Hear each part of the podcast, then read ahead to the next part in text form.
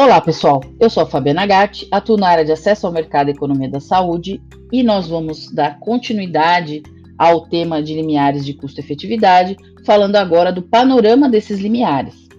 A OMS teria recomendado de 1 a 3 vezes o PIB per capita para países de baixa e média renda. Esses valores eles são pautados na gestão de indicadores de custo por DALIs evitados, que quer dizer Disability Adjusted Life Year. E esses valores de disability foram calculados para as doenças malária e HIV em países de África subsaariana. Tem sido criticado ao longo dos anos por uma ausência de fundamentação e validade de seus pressupostos na extrapolação para vários contextos. Em publicação de 2016, a própria OMS salienta as limitações e implicações do uso indevido desses valores e recomenda evitar o uso do limite de 3 PIB per capita por DALI nas decisões de financiamento de saúde. Ou seja, nunca foi recomendada pela OMS essa pauta de 1 a 3 PIB.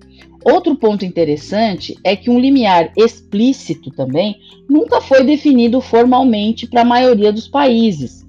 Revisões de limiares de 2018 constatam isso. E mesmo quando definido, é discutida alguma flexibilidade para consideração de outros fatores importantes na tomada de decisão.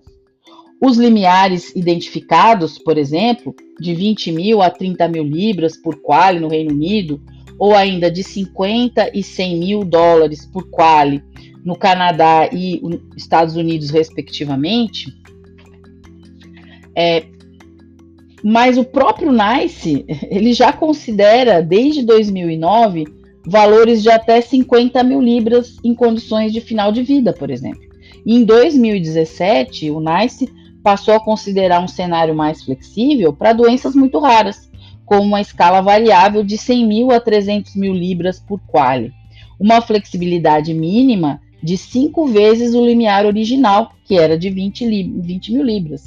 Então, e a agência também considera o chamado fast track, que seria a análise prioritária, né? nas situações de tecnologias que são altamente eficientes, que tem, por exemplo, uma razão de custo-efetividade incremental menor do que 10 mil libras. Outra agência que tem crescido a sua influência é o ICER, é, o, fundada em 2006 em Boston, nos Estados Unidos, também conhecida como Institute for Clinical and Economic Review.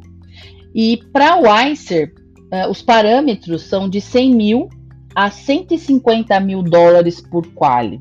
Considera também um cenário mais flexível em doenças ultra raras, lá entendidas como doenças até 10 mil pacientes, com limiares de 500 mil dólares por quali. Semelhante ao NICE, tal valor reflete cinco vezes o limiar mínimo original de 100 mil dólares. Pois é, pessoal, acho que é importante a gente analisar e avaliar a realidade de outros países, bem como entender que essa discussão de PIB por quali é, acabou sendo utilizada, mas de origem era PIB por DALI, que é disability, né? É, evitada.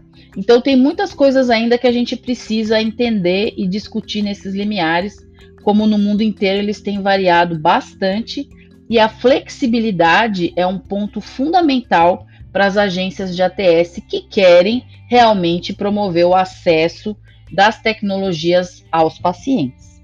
Bom, por hoje é só. Aguardo vocês aí no próximo episódio que eu vou começar a falar do documento final da Conitec, porque esse até agora foi o documento base que gerou a consulta pública e agora a gente tem um documento final que foi publicado nesse ano de 2022.